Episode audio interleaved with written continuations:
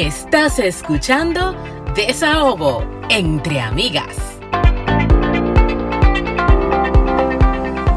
Bienvenidos a un episodio más de Desahogo entre Amigas, un espacio para cherchar, aprender y sobre todo descubrir lo jodidamente interesante que es ser mujer. En este caso estás escuchando a Francia Abreu ya. Y estás escuchando a Anna Invert. Buenos días, buenas tardes, buenas noches, en cualquier momento del día que nos escuche. En el carro, en los oficios, en las, en las duchas. Gracias por sintonizar, gracias por estar ahí siempre con nosotras. ¿Cómo estás, Franci? Aquí bebiéndome un cafecito. Ay, Francis, su café. ya se puede bañar en café, señor. Ah, bueno, sí. Yo bebo café, luego existo. Exacto. Es más o menos así. Ay, ay, ay, ay, ay, qué locura. Bueno, lo, lo reduje a dos. Me bebo dos y un decaf. Sí, porque tú tienes días que te bebes cuatro. Sí, sí, los días que estoy en, en acelere. O sea, ¿cuál es? E, este no es el tema, pero yo voy a aprovechar a la cafetera. ¿Cuáles son los placeres del café? ¿Cuál, ¿Qué es lo que te a mí me gusta el sabor. Te gusta el sabor, pero también dice que el café el despierta. Sí, lo que pasa es que la cafeína te pone en alerta y, y, te pone como un pañito al cansancio. Como que si tú tienes mucho cansancio, la cafeína te lo, te lo encubre y tú no te das cuenta que tú estás cansada. Entonces, gracias a Dios que a mí no me gusta el café, porque yo estuviera más activa todavía. Bueno, sí, es muy probable que el cansancio tú lo sientas un poco menos. En la noche vas a hacer un crash porque vas a el cuerpo va a decir, tú sabes que ahora tú vas a sentir el cansancio ah, y lo vas a sentir doble. Y como tú no puedes beber el café en la noche, entonces Ojo, yo me puedo beber un café a las 10 de la noche y acostarme igualita. el, el, tema, porque a mí me gusta el sabor y el olor. Tú sabes que en, en, en, Dominicana el café es como que lo primero que se cuela y es lo primero que tú hueles. Y yo que me crié en campo de zinc, tuve que los techos no llegan hasta arriba. Entonces, cuando mi tía prendía la café, el café a las 5 de la mañana, eso era lo primero que yo olía en la mañana. Ay, qué rico. Entonces, para mí, el olor del café y el sabor del café me recuerda a, a todo toda mi vida, toda mi niñez, es como que parte de mí. Entonces yo siempre tomo café. Yo recuerdo de mi niñez que a mi hermanita, la que me sigue a mí, le daba mucho dolor de cabeza y mi mamá le daba un poquito de café para que se le quitara el dolor de cabeza y ella es cafetera también. Pero para que tú veas cómo todo es la costumbre y la cultura, nosotros tenemos una cultura de mucho café. Sí, y conectando con nuestra cultura. Tú sabes que nosotros tenemos una cultura muy tradicionalista con respecto al tema de eh, la vida en pareja. Ah, en Dominicana y en muchos países latinoamericanos, si tú te sales de tu casa materna cuando te casas. Sí, eso es así. Eh, y es quizá ahora que es más normalmente visto que la gente se mude sola, que después se mude con su pareja, y por eso es que viene este tema de hoy. Exacto. Diablo, viste, viste, viste cómo lo No, no, me sacaste el café, mi amor, como la más mejor. Ah. Pero fíjate que sí, que eso es una de las situaciones que se presentan porque estuvimos leyendo varias, varios comunicados, varios artículos ahí y te dan muchas opciones que tú no la tienes en nuestro país. Sí, lo que, lo que primero que tenemos que hacer es desconectar con que está, está mal. Ok, vamos a introducir el tema porque la gente no va a entender de qué estamos hablando. Exacto. El tema que nosotros vamos a hablar hoy es, son tips prácticos de cómo eh, empezar el proceso de mudarte con tu pareja y no matarlo en el proceso. Gracias. Pero Fran, Fran relajando, que paso número uno, por favor, cuéntale a la audiencia. ¿Cómo, ah, ¿cómo vivir con tu pareja y no matarlo en el intento? Paso número uno, no se mude en un sitio alto. Y si es alto, póngale hierro. Así no lo tumbas por una ventana. Dios mío, si ustedes si usted pudieran leer nuestro WhatsApp con los pasos, pero bueno, eso es relajando. Vamos en serio. Yes, pero va incluido, ¿eh? va incluido. El paso real y, y, y, el desahogo van, van, van ahí. Van ahí. Pero entonces, cuando lo primero que tenemos que hacer es, eh, eh, si ya eh, tenemos que sacar de nuestro sistema la expectativa social. Es verdad que cuando venimos de países así tan tradicionales, eh, lo primero que vamos a tener una resistencia externa de que, ay, tú te vas a mudar con tu pareja y cómo así, ustedes se van a casar, no se van a casar. Primero hay que olvidarse de todo eso. Que es difícil. Asumiendo que es bastante difícil si vienen de parejas, si vienen de familias tradicionales. De familias convencionales, claro, porque entonces tú tienes a tu mamá por un lado diciendo, tío, ¿verdad que tú te vas a mudar? Y a la otra tía por un lado, que decepción. Y a la hermana y al que sé yo quién, que sé yo cuánto. Entonces, conchale, a uno, aunque uno a veces trate de apagar las voces del ambiente, evidentemente a uno le afecta porque son la gente de uno. Sí, eso es lo mismo que la presión social de que, ¿y tú para cuándo te vas a casar? O sea. Exacto, pero supongamos eh, que ustedes ya así, como que vive en pleno siglo XXI, que no solamente vive, que también está presente y que es de este siglo y que no, o sea, que no va con esos tabúes del pasado, partiendo de eso, vamos a dejar a un lado todo lo que nos habían dicho. Sí, soltando las presiones exteriores, vamos a hacer como, y los prejuicios, vamos a primero a, a, dar unos cuantos pasitos antes de que, de que ya ustedes se muden. Lo primero que tú tienes que saber cuáles son las metas de tu relación. Y eso parece como que se cae de la mata, pero hay gente que cuando empieza una relación se queda en piloto automático. Pero para y como que eh, también en las relaciones nos pasa mucho a las mujeres que lo vemos como pasar de curso, del primero al segundo, del segundo al tercero, como que primero nos conocemos, después nos enamoramos, nos metimos en amores y después que sigue. Bueno, para algunos es casarse, para otros es mudarse, pero uno lo ve como por niveles. Y no necesariamente o, eh, debe ser así. Hay, hay personas que se que se sienten súper bien en una relación de manera permanente, que uno vive en una casa y el otro vive en otra, porque así es que ellos funcionan. Y está perfectamente bien. Hay otros que definitivamente se tienen que mudar juntos porque eh, uno por un lado y el otro por el otro no se entienden. Entonces, es un tema de, de vamos a, sacar esa, esa mentalidad de que obligado hay que mudarse juntos. Vamos a ver cuáles son las metas de nuestra relación. Eh, tú quieres llegar, dar ese paso, estamos listos para dar ese paso, queremos mudarnos juntos. Y es bueno eh, también de hablar de cómo tú te ves en cinco años, porque hay gente que no se entera que el otro quiere muchacho hasta que tiene cuatro años con esa persona. Gracias. Tú sabes lo fuerte que es, ya nos mudamos juntos, tenemos siete años juntos y de repente tú me dices que no quieres tener muchacho y yo sí muy fuerte. Porque yo te voy a decir una cosa, uno empieza una relación a los 20 años y claro, uno comete error y se deja de un novio y entonces tiene otro novio y así porque uno va probando. Pero ya cuando usted tiene de que se metió con un pan a los 25 y tienen 7 años y después, ah, que yo no quiero hijo y tú sí, esas son cosas como que es bueno prevenirla porque puede uno pasar muchísimo trauma, porque con el amor de tu vida, con el que tú soñaste tener una vida y hacer una familia, pues entonces ahora está en otra página pero no lo hablaste. Exacto. Entonces, lo primero antes de mudarse es ver si ustedes, eh, ver a dónde ustedes ven esa relación más adelante, qué es lo que quieren construir juntos eh, para saber si realmente vale la pena mudarse bajo un mismo techo. Porque una vez uno vive bajo un mismo techo, independientemente de que tú firme o no firme papeles, ya ustedes básicamente son una familia. Ya van a tener compromisos económicos juntos, van a tener compromisos legales juntos. Entonces, es bueno eh, siempre, número uno, conocer a tu pareja y las metas que tienen con su relación. Y hablarlo a tiempo porque luego ya de que tú estés mudado no solamente pasa lo que mencionamos anteriormente, sino que duele más. Duele más porque cuando tú te sientas a hablar con tu pareja antes de mudar, tú te tienes la cabeza fría.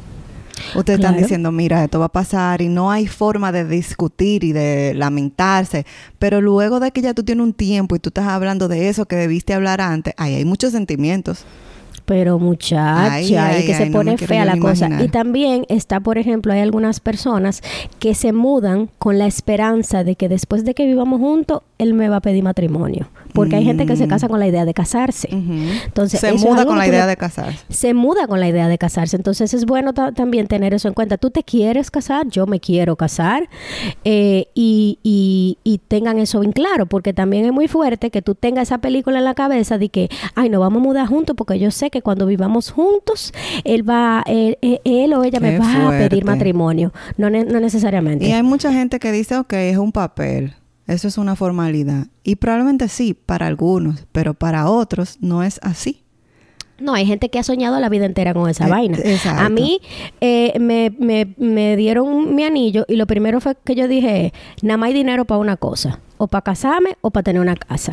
Y lamentablemente yo soy muy práctica y la idea de una boda a mí nunca me, me mató ni, ni, ni me generó mariposas. Como que esa fiesta sobrevalorada para mí no es la gran cosa. Entonces yo dije, yo prefiero tener mi casita. Pero que más allá de la boda, cuando digo que un papel es como la formalidad y de lo que se ha hablado durante la familia y la estructura que supuestamente, y digo supuestamente porque algunas personas y parejas no lo toman en cuenta, ese papel te da como esa estructura, esa formalidad, esa seguridad de que todo va a salir bien. Porque cuando Sí. nos divorciemos, cuando nos separemos, tenemos que pensar en un divorcio, tenemos que pensar más allá. Versus que Sí. si tú vives, simplemente te mudas y ya. Y no hay ningún Sí. documento Bueno, legal. pero sí, ya, ya, ya hay documentos legales para concubinato. Después de un tiempo, me imagino que si tú duras Después seis de meses. tres años. Exacto. Bueno, ahí, ahí sí tiene sentido. ¿Cuál es la segunda? ¿Cuál es otro Pero tip bueno. para tratar de vivir en paz con la pareja y que sea exitoso? Stay together before you live together. ¿Qué quiere decir eso? Que traten de estar juntos o de convivir juntos eh, en cada oportunidad que se posible. pueda antes de ustedes mudarse. Eh, que si pasen fin de semana juntos, si uno de los dos vive solo, pues entonces dale una gaveta y que se quede con cierta frecuencia en, su ca en tu casa.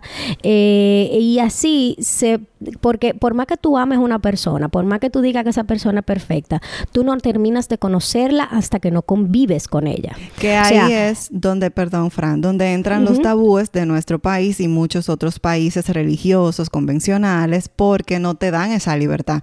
O sea, en mi Tú tiempo... empiezas a conocer a tu pareja después que te casas. lío. Exacto. En mis tiempos, o sea, que tú te quedaras a dormir con tu novio, eso era como, ¡ah! y digo en mis tiempos, Pecado. señores, que, qué sé yo, ocho años atrás, porque tampoco soy tan vieja, tú sabes. Como tú aún con 25 años, que tú te quedes a dormir con tu novio, hay muchísimas familias y madres que lo ven mal. Bueno, mi amor. O sea, que tú mis son mucho alien. tiempo con él, que, o sea, todo eso Sí. lo ven mal, todo, todo lo ven mal. Sí, Entonces sí. ahí hay un prejuicio y de repente a muchas familias, a muchas personas no, no le dan la oportunidad a muchas mujeres y a muchos hombres de convivir por, ese, por esa situación. Y eso es algo para mí, mira, ah, eh, eh, yo lo dije y lo he dicho muchas veces. Yo no compro un carro si yo no lo si yo no lo manejo. O sea, a mí tú no me puedes vender el carro y decirme que está nítido sin yo probarlo, Sí, sin yo llevarlo a un mecánico. sí. Entonces, yo tú quieres que, o sea, ¿cómo es posible que en nuestra sociedad tú sea totalmente normal tú probar un vehículo antes de comprarlo y eso es sensato y no es sensato tú probar a una pareja antes de tú pasarte el resto de tu vida con ella? Exactamente. Dime, mi amor. Entonces, O sea, si usted tiene eso pensado ya, de que, que esa sea la persona de su vida, ya sea casarse o vivir juntas simplemente, llévelo a su cena familiar, que conozca a la familia, duerme en su casa, si tienen la, la edad adecuada, ¿verdad? Y si tienen la libertad. O sea, pasen navidades, Thanksgiving, todo lo que se pueda. Traten de, de juntarse por lo menos en los días de la semana. Sí, es muy no importante más que que- juntarse, es, es convivir, es amanecer juntos, es tú darte cuenta si aprieta la pasta dental en el medio o abajo, es darte cuenta si, si baja la tapa del inodoro o no, es ese tipo de cosas que tú nunca te vas a dar cuenta si tú no Porque convives fíjate con qué esa pasa persona. también. En la etapa de enamoramiento, y aunque no estés en la etapa de enamoramiento, aunque tengas tres años con tu novio que no vives con él o con tu novia, tú tienes una idea de cómo es él, pero no lo, conoces, no lo conoces completamente, que de hecho nadie llega a conocer al otro 100%. Jamás. Este, pero cuando tú tienes esa idea y no has convivido con esa persona, o sea, tú vives como un mundo de fantasía, porque ¿qué ustedes hacen juntas? Y nosotros salimos a comer, nosotros salimos a bonchar, nosotros salimos a divertirnos porque nos juntamos para, para divertirnos, pero al momento de limpiar una casa, ¿quién la va a Mm, limpiar? Eso no es tan divertido. Exacto, al mo- Eh, al cuando hay que momento pagar de- una factura, de pagar los eh, bills, ¿quién los va, que si ¿quién los va a pagar? repente- sí, y que de repente tú eres obsesivo con apagar las luces porque tú no quieres que se malgaste la luz y el otro no le importa esa vaina. Los regueros que, son muy comunes. Los regueros que son muy comunes. Usualmente las parejas que después de que se mudan se dejan no es por la cosa grande, es por la cosa chiquita. Es por esos que detalles se van acumulando. sí, eso es así. Eso es así. Entonces, tra- cada vez que puedan pasarse fin de semana juntos, que se puedan ir de viaje, que puedan hacer cosas en el que tú veas cómo se conviven, pues entonces eso te va a dar una idea muy pequeña de cómo va a ser en su en su en su convivir normal. Muchacho, cuando tú, principalmente los hombres, eh, es un estereotipo, pero es así, porque hay muchos hombres que son organizados y Fran lo sabe. Bueno, Eh, pero, o sea, eh, he oído muchos cuentos, yo también, de que los hombres dejan todo en el piso. Yo he hecho este cuento Claro. varias veces, pero yo recuerdo mi hermano llegando del colegio a la casa y él se quitaba los zapatos en la entrada, la camisa en el sofá, su pantalón en su habitación. Y como que todo lo dejaba regado y yo, Dios mío. Pero eh, tú me estás describiendo a mi marido. o sea, cuando nosotros nos mudamos juntos, él dejaba los zapatos en la entrada, ponía la camisa en la silla del comedor y el pantalón ya estaba en el pasillo. O sea, no. sea, Entonces tú dices, concha, pero Normalito. todos los días. Así no se puede, o sea. Mira, hubo un día que yo quité de la silla como cinco camisas. Ay, ay, ay, ay. Porque él llegaba un día, el otro día Entonces ponía los hombres tienen una lógica de que la dejan ahí, de que para que se aireen, Exacto. porque no es tan sucia, pero no es tan limpia. Ajá. Entonces no pueden volver Eh, al eh, closet, exacto. pero no pueden ir al zafacón de la ropa Pero tú sucia. te la vas a poner otra vez esta semana. No, pues entonces hay que lavarla. no entiendo. O tú la vas a dejar ahí dos semanas para tú ponértela en la otra semana. Exactamente. Más o menos. Ellos tienen que su lógica. Eh, gracias. Entonces, esas son, esas son cosas. Por eso mi tip número uno, póngale hierro a la ventana.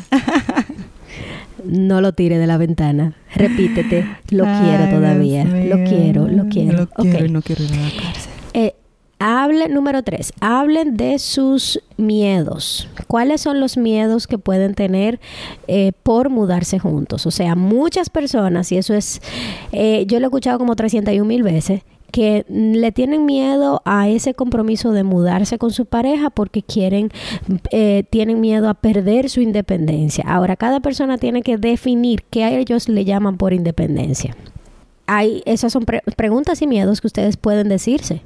Yo me acuerdo que a pesar de que yo estaba feliz porque eh, estábamos con, eh, compramos una casa y nos íbamos a mudar juntos y estábamos construyendo, estábamos re- ah, como que arreglando la casa para nosotros, yo tenía pila de miedo. Pero miedo, ¿por qué? Porque tú tenías miedo. Porque en mi caso particular, yo salí de mi casa materna, donde yo era una reina, me lo hacían todo, a vivir sola en, eh, como por cinco años, que yo vivía bajo mis propias reglas. El reguero que yo hacía, yo sabía cuál era el reguero y yo era la que lo recogía, entonces yo no tenía que pedirle permiso a nadie para hacer nada. Entonces, es a veces mucho más difícil tú pasar a mudarte con tu pareja después que has vivido sola Claro. Que cuando sales de la casa de tus padres a la casa de tu, de tu, de tu familia. A veces es mucho más difícil porque cuando tú sales de la casa de tus padres, en la casa de tus padres hay reglas que tú las sigues que no necesariamente son tuyas. Claro. Y pasas a la convivencia en pareja, que ahí también tienen que negociar sus, sus reglas y, tus, y sus límites. Pero cuando tú vives solo, tú vives bajo tus reglas. Mm. Y tú tienes tu propio orden. Y tú Fíjate tienes que tu propio para orden. mí el primer año fue el más difícil. O sea, Uf. fue bonito en algunas ocasiones, pero en general fue difícil. O sea, qué año más difícil. Y, se da porque se dan muchas parejas, porque a pesar de que tú llegas con ese enamoramiento, con esa ilusión, con esa entrega de que vamos a pasar nuestra vida juntos, con, con nuevas qué sé yo, emociones y, y- y Claro, mucha felicidad energía, porque sí. tú tienes una casita nueva, empiezas a comprar cositas, es como una aventura. Pero también vienen los dos solteros. O sea, viene tú con tus manías, yo con mis manías, tú con tus costumbres, yo con mis costumbres. Entonces, cuando nos chocamos, somos diferentes. O sea, Claro. por ejemplo, en el caso mío, yo fui muy independiente porque yo me fui de mi casa a los 18 años. Entonces, Claro. desde ahí, como hasta los 26, que yo me casé con, con mi esposo, yo estaba básicamente por mi cuenta. Mis Claro. finanzas yo, o sea, Claro. todo yo. En el caso de él, él y sus padres tenían una estructura como financiera muy organizada, establecida, muy, Claro. muy chula, que ahora a mí me parece muy chula, pero que en ese momento yo no la entendía. Entonces, eh, por ejemplo, yo de- empecé a compartir con él cosas que yo no compartía con nadie antes. Por ejemplo, ah, mira, sacate 500 pesos de la cuenta. Y yo, sí, y para mí era como Ajá. súper normal porque yo lo hacía con mi dinero antes. Para él es, ok, vamos a ver en qué, está, en qué estamos gastando, ¿verdad? Sí. Entonces- y esa vaina se siente como que te están controlando. Óyeme, eso fue súper difícil para mí yo pasar de ser una persona de años de independencia que ni a mi mamá Claro, que tú no le venir a decirle a mi esposo, ah, mira, esto se gastó en esto, se gastó, se gastó. Y no era que él me cohibía, era simplemente que él quería saber para ver Claro, cómo sí, están sí, sí. nuestras A mí me para ver. exactamente lo mismo. Ay, yo mi dinero lo manejaba yo. Exacto. Yo mi y yo y a mí nadie me tenía que preguntar en qué yo gastaba mi dinero. A mí yo me ponía peor que tú. A mí me preguntaba, ven acá, me osaban en preguntarme y ya yo me ponía a la defensiva de una vez. ¿Para qué tú le estás buscando por todo mi dinero? O sea, de una vez. Que es un disparate, porque ahora, o sea, Sí. ahora cada uno tiene su tarjeta de crédito y nosotros no andamos chequeando estados. Eso simplemente se paga y punto. Pero al principio eso choca. Claro. Porque cada claro quien viene sí. con... Por ejemplo, eh, otra cosa. A mi esposo toda la vida le ha gustado jugar mucho. Entonces él jugaba. Entonces cuando él estaba soltero, él empleaba como cuatro horas jugando cuando tenía su tiempo Claro, de ocio. soltero. Entonces ya conmigo, cuando él llegaba del trabajo, por ejemplo, se ponía a jugar. Entonces ya conmigo, cuando estábamos en la casa, él se ponía a jugar y yo decía, pero ¿y entonces? Pero es que esa era su norma, porque él venía Claro. soltero. Sí, ya ahí es que viene el tema de que en ese primer año que tú empiezas a crear el rutinas primer año fue como difícil, pero Bueno, gracias a Dios así fue el más difícil y ya ya estamos como que bien Paso número dos, no tenga acceso fácil a armas, ni a trepacito, ni a ningún tipo de veneno. Ay, ya, ya, ya. Porque mira, ese primer año de verdad, yo dije, yo de aquí o lo tiro de la ventana o, o, o no sé, o lo voy a desaparecer del mapa, porque es que de verdad somos de temperamentos muy distintos. Sí, sí. Y, y de verdad, o sea, era como que a mí me molestaba que dejara la camisa en la, en la silla y a él le molestara que yo se me olvidara que tuviera un vaso en la, en la mesita de noche. O sea, como que ese año fue Es terrible, es Di- terrible. O sea, entonces ahí hablen sobre sus miedos. ¿Cuáles son los miedos que se le pueden eh, generar por mudarse juntos?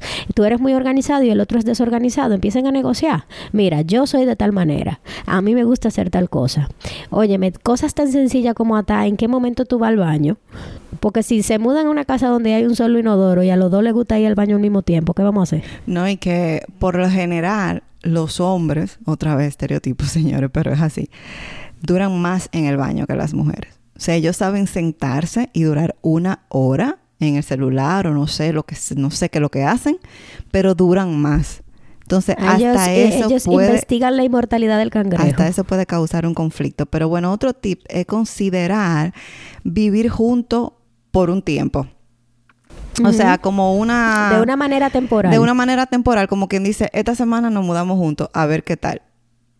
Que es Exacto. otra, otra situación que va en contra de lo que nos enseñan a nosotros en nuestro país al crecer. Pero bueno, si usted puede hacerlo, hágalo. Otro punto sería, por ejemplo, si usted vive, eh, si usted se va a mudar a la casa de su novio o su novio se va a mudar a la casa suya, tratar de que ese, ese espacio también sea suyo.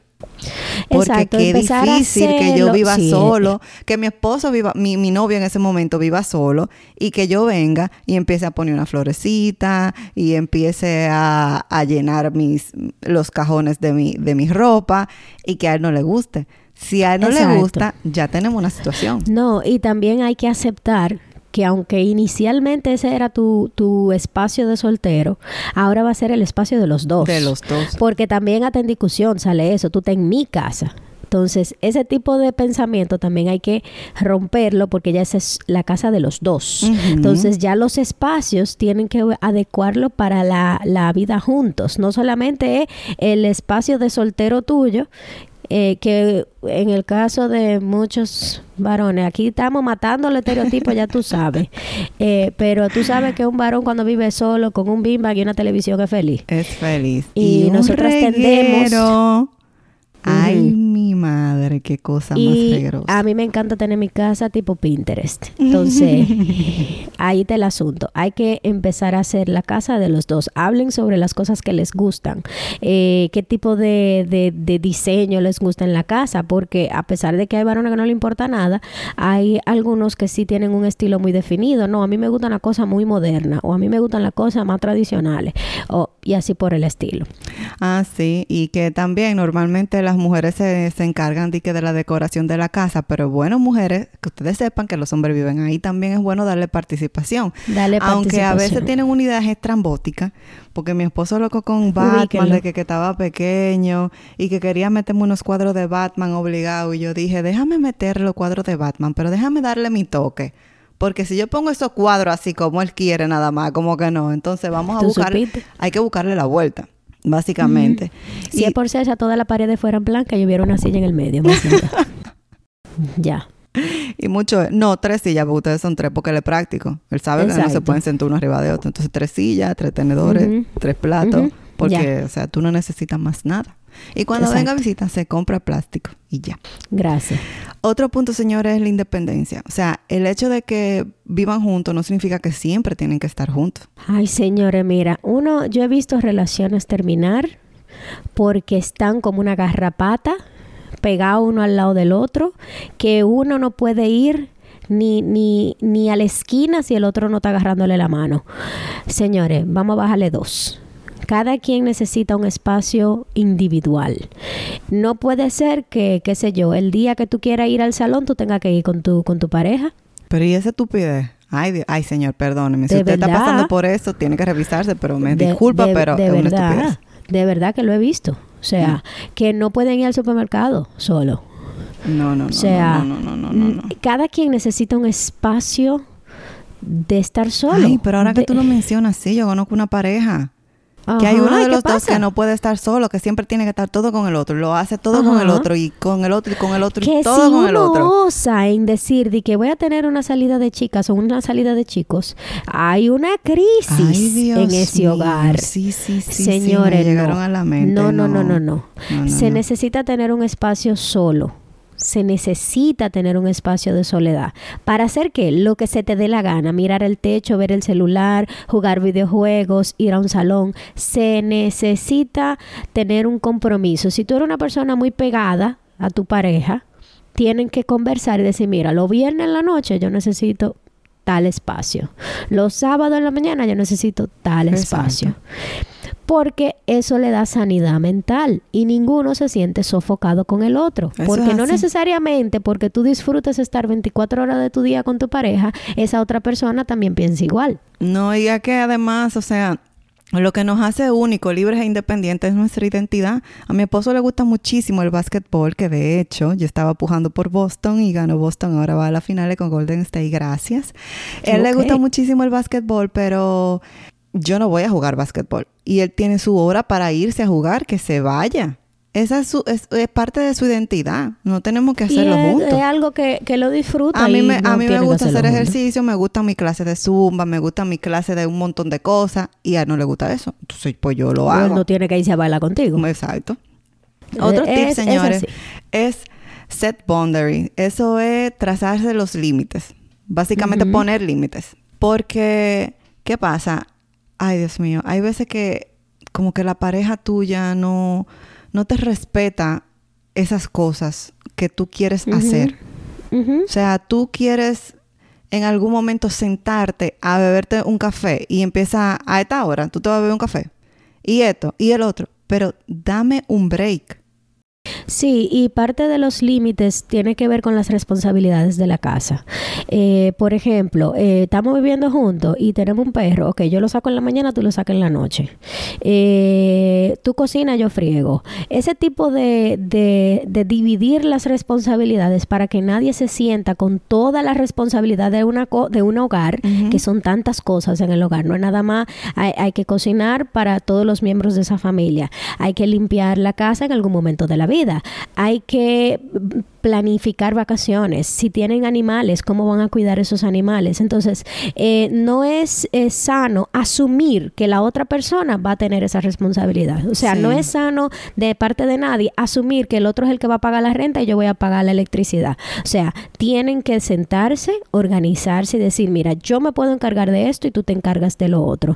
Yo necesito beberme un café temprano en la mañana, tú no eres cafetero, perfecto, pero yo necesito ese espacio. Exacto. Eh, entonces, ese tipo de, de límites es muy importante que se conversen, que no se asumen. porque eso es respeto. Es que tú me respetas a mí y yo te respeto a ti. O sea, respeta mi espacio, respeta mi privacidad. O sea, si tú sabes que yo Señores. en la mañana voy al baño, no estés metido ahí.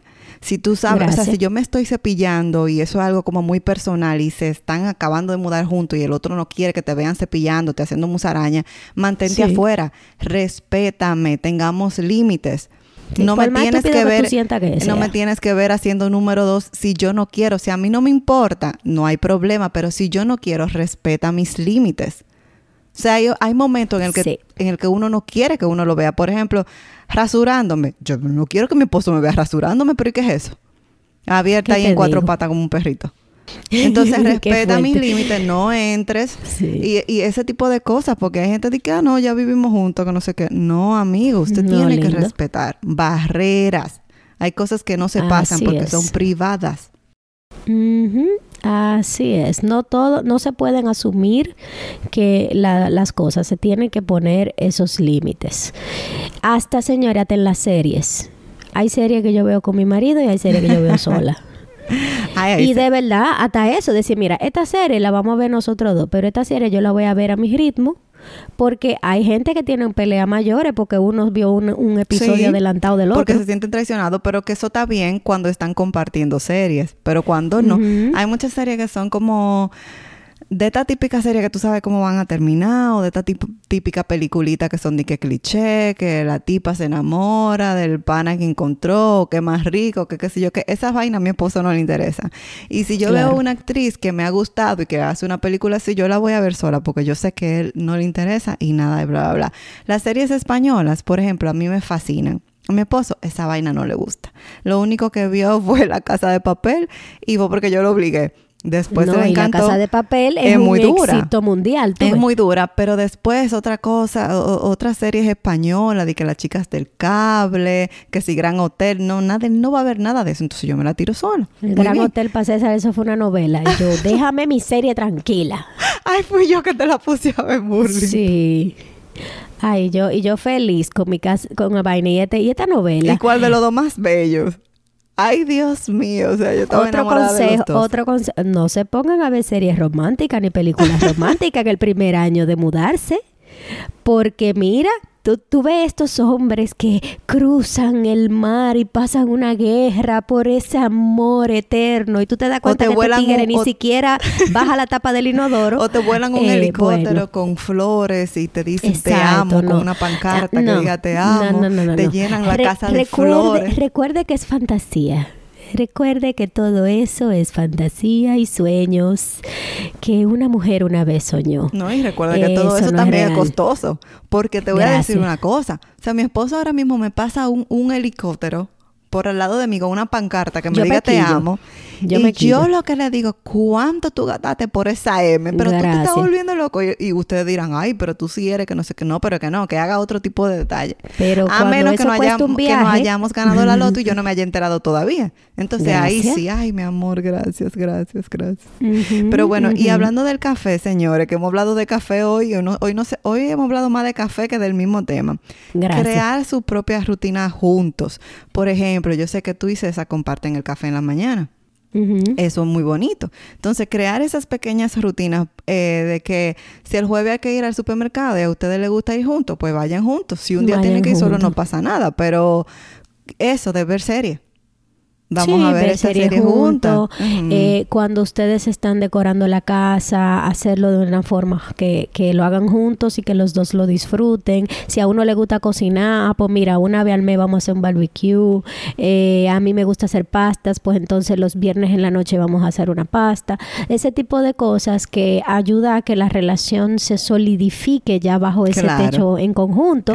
Y también que ah, son dos gente diferentes que están bajo un mismo techo. Entonces vamos a hacerlo agradable y vamos a crear esa rutina que ambos eh, disfrutamos. En esta casa tenemos el equipo perfecto para la decoración, porque yo soy la decoradora y como él es el ingeniero, él me pone todo así como perfectico. Eso sí que se da una quillada conmigo, porque yo a veces digo, mira, esto está pero la mitad de una pulgada, o sea, una cosa, un centímetro. Y él dice, pero tú te estás volviendo lo que yo ponme el nivelador ahí, hazme el favor, pómelo.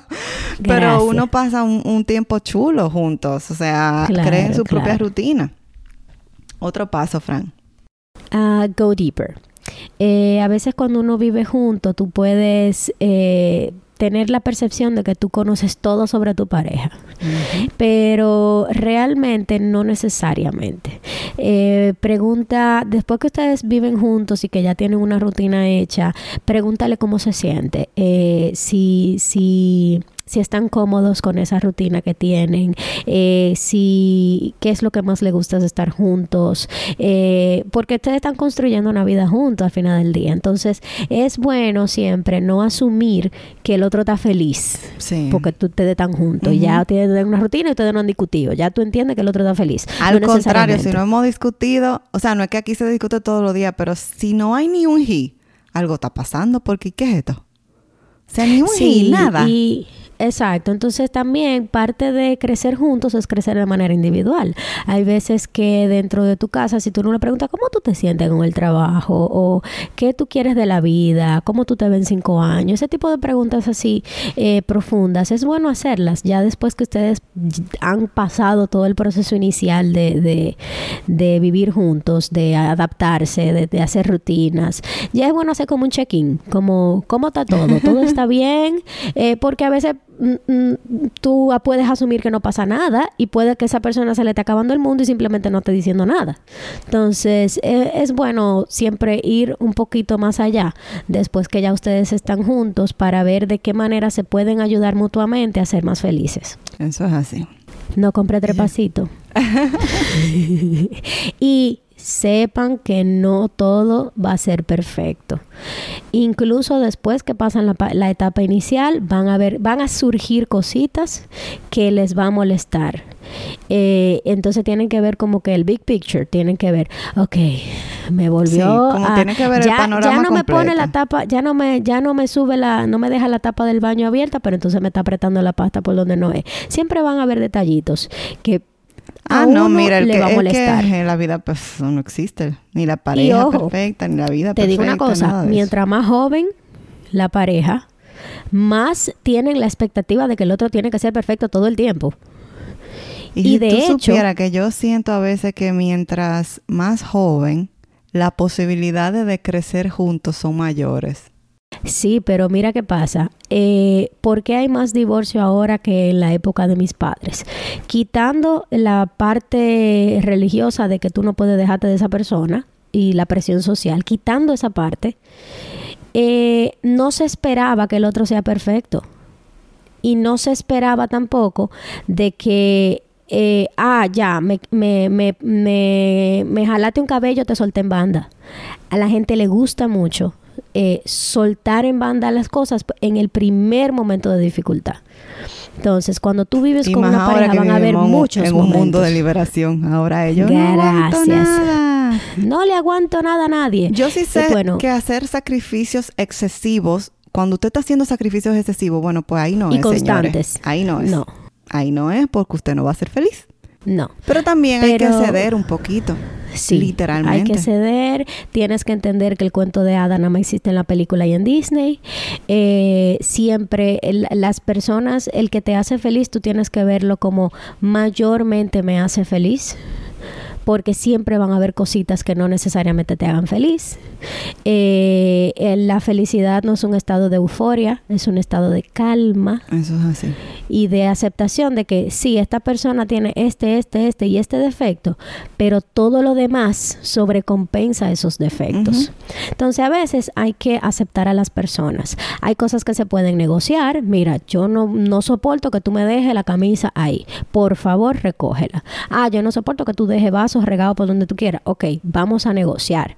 Pero hay cositas que son parte de su personalidad, como por ejemplo, a tu esposo le gusta salir a, a jugar basquetbol. Tú no le puedes decir, yo no quiero que tú juegues basquetbol. No, imposible. Entonces, esas También son hay que cosas ser muy, que... muy empático con tu pareja, muy agradecido y muy Sí. empático. O sea, tú dices, concho, me gustaría que me lo hicieran a mí. No, bueno, pues no, jamás. no lo hagas tú tampoco.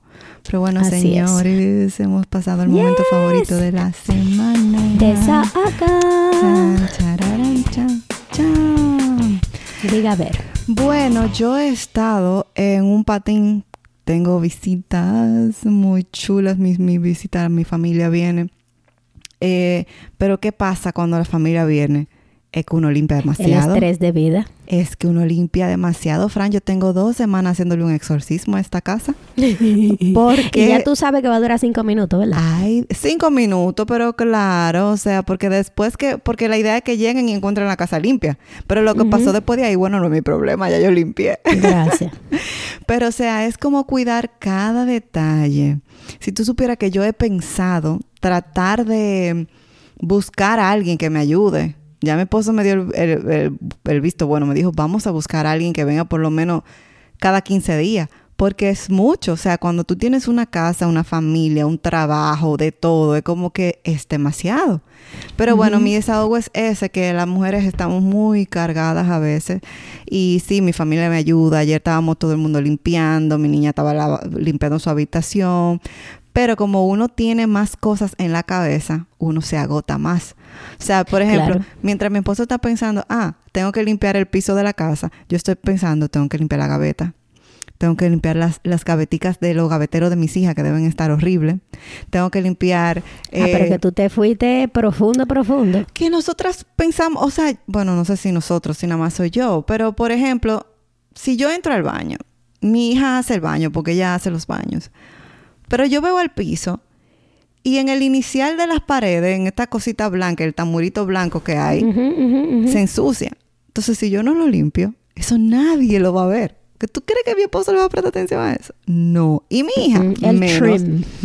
Exacto. Entonces, como que todos esos detallitos llegan a ser tanto que es abrumador. Entonces, a veces me dicen, suelta, mal trabajo, suelta. Pero ¿cómo suelto? No, es difícil. Ay, ¿cómo Es difícil. suelto? Porque si no lo hago. Pero bueno, eso, que le hice un exorcismo a mi casa y que estoy agotada, física y Te creo. mentalmente. Te creo totalmente. Yo es que quiero, voy a hacer un viaje a Florida. Yay, por fin voy a viajar en familia. Pero al mismo tiempo, yo digo, ¡yay! Oh, oh. ¿Qué pasó? Ahí estamos. Que el adaptador de toilet para Amelia, porque ella está en potty training. Que entonces las maletas de mano. Que si vamos a llevar o no vamos a llevar el coche, porque allá se camina mucho y Amelia se va a cansar en algún momento de la vida. mana. Eh, no se van a arrepentir de dónde- llevarlo. Lo del gato. El, eh, un millón quinientas mil. Entonces, ¿para dónde vamos para allá? Ahí empiezan los choques porque a mí me gusta planificar un poco, por lo menos a, a las cosas generales, no planificar los días con punto y coma, pero si quiero ir a un parque, pues entonces saber que el viernes en la mañana me toca ese parque. César no, César es lo que llegue el viento. Está bien, pero después no van y no hacen nada. Exacto, y después nos vamos y después no hacemos nada y tú te quedas acostado todo el día porque eso es lo que él quiere. Entonces, me voy a juntar con mis padres allá, pero mis padres llegan por otro aeropuerto. Entonces, tenemos que ver la menéutica de dónde que nos vamos a juntar, para dónde que vamos ahí. Entonces, yo tengo ese estrés de vida de que, ok, para acá, para allá, para aquí, para allá. ¿Se ¿Y van a quedar en el mismo ¿Con quién me hotel o cómo es? Eso, todo lo que estamos todavía de... de- Mm. eh, porque ellos llegan por Miami, se van a quedar con una familia, pero nosotros llegamos por Orlando y nos vamos a quedar con otra gente. Entonces. ¿a dónde nos vamos a juntar en el medio? Eh, si donde nos juntemos vamos a alquilar un hotel para dormir juntos. O, o sea, Que sí, que al final uno sale y también es un estrés. Es un estrés de vida, un estrés de vida. Y, y- y en eso estoy. Entonces, como que por un lado, qué chulo que voy a viajar. Y por otro lado, qué ansiedad. o sea, de por Dios. ¿cuántas el calorazo, porque va a ser mucho calor. Amelia no está acostumbrada a ese nivel de calor. Entonces, el filtro solar, la que sé yo qué, la ropa ligera, que bla, bla, bla, que eh, no he comprado la, la ropita de ella. Eh, ¿Llevo vestido o no llevo vestido? Porque vamos a caminar mucho. Entonces, si le pongo chancleta, se va, se va a quemar, pero si le pongo tenis, le va a dar calor. Eh? Como una palgatica le pone. exacto. Pero bueno, el caso es que muy divertido y estresante a la vez. Que es muy fácil decir suelta, pero ay, al momento Eh, que, te, ajá. que te pasa. Ajá. Como el video que yo hice, Who the fuck is gonna do it? sí, dime. Ah, sí, suelta. Ajá, ¿y quién lo va a hacer? Pero bueno, No detalles. Pero nada, señores, esperamos que eh, todos estos tips les sean útiles. Eh, cuéntenos si nos faltó alguno. Nos pueden escribir a desahogoentreamigas.gmail.com o seguirnos en nuestras redes sociales como Desahogo Entre Amigas. Compartan eso en las redes sociales. Chismenslo a las amigas. Escríbenos por DM. súbanlos a sus stories y dennos mention. Para todos, eso es súper importante para nosotros porque eso nos dice si a ustedes les está gustando el contenido o no. Y ya saben, para nosotras son personas especiales, hermosas y siempre tendrán con nosotros un espacio de desahogo, entre, amigas. Bye.